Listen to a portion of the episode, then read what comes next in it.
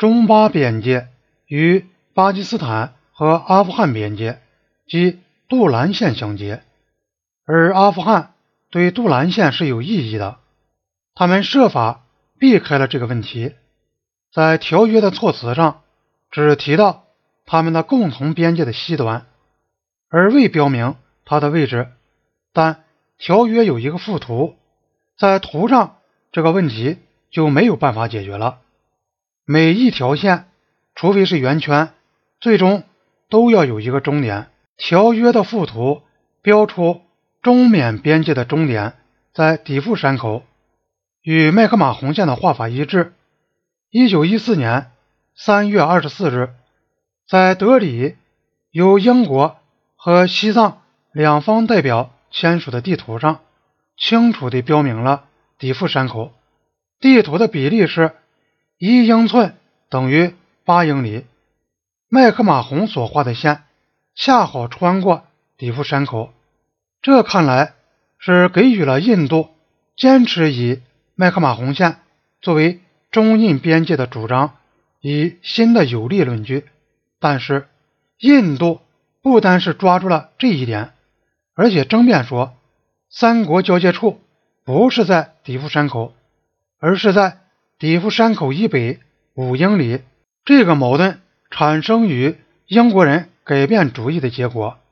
麦克马洪原来的画线是穿过底富山口，但后来的测量表明，对英国来说，在它以北五英里的塔卢山口是更好的边界地形。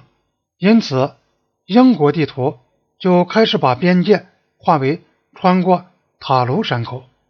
照尼赫鲁说，缅甸在一九五七年接受了这点，但中国人主张，他们虽然准备以麦克马洪线为事实上的边界线，但只是麦克马洪画的那条线，而不是英国人和印度人所修改的线。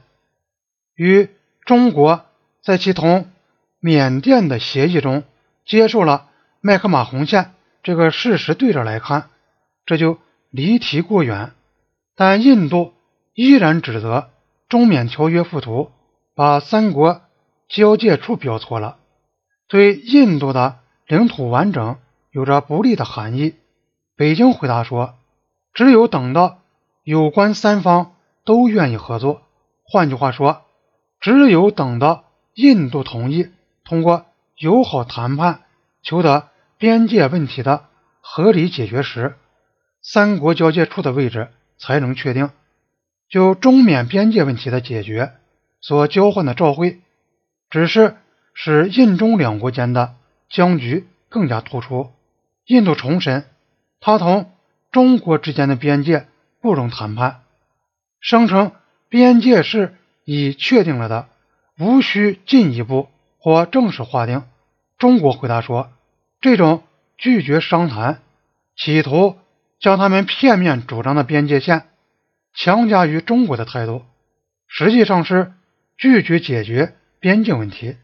他警告说，只要印度坚持这种态度，并继续进行无理纠缠，中国就绝不能从自己。原有立场做丝毫退让，中国心平气和的，并且公平合理的同他的其他邻国解决边境问题，这就使印度的立场显得理亏。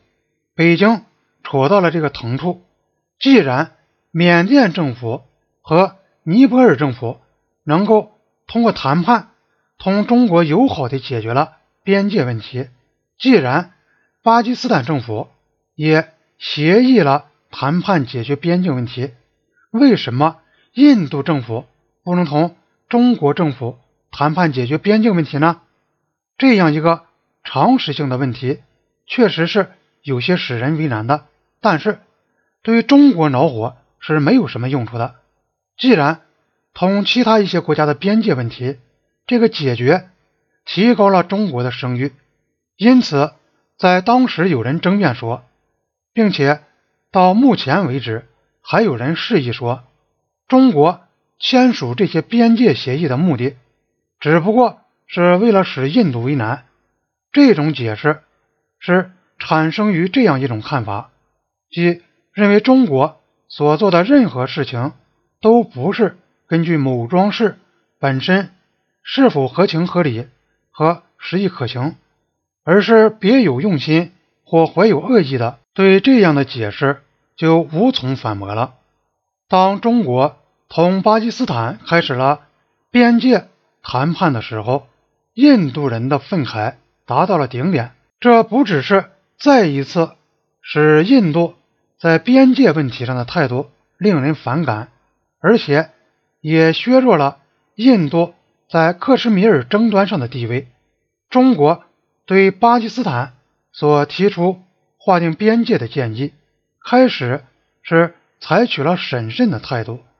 这个建议是佐阿布托先生一九五九年十一月。率领巴基斯坦代表出席联大回国后提出的。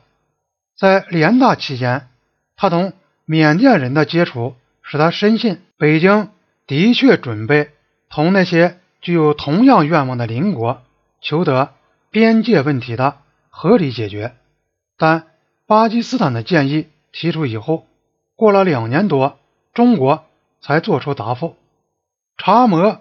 和克什米尔的大军曾一度对巴基斯坦同中国的边界地带享有名义上的宗主权。从阿富汗到作为中印边界起点的喀拉昆仑山口，自1947年大军归属于印度以后，印度就对这一地带提出了要求。这个要求是法律上的，而不是政治上的。某些有关的地区从来就不是克什米尔本土的组成部分，也不能设想这些地区会在事实上变成印度联邦的组成部分。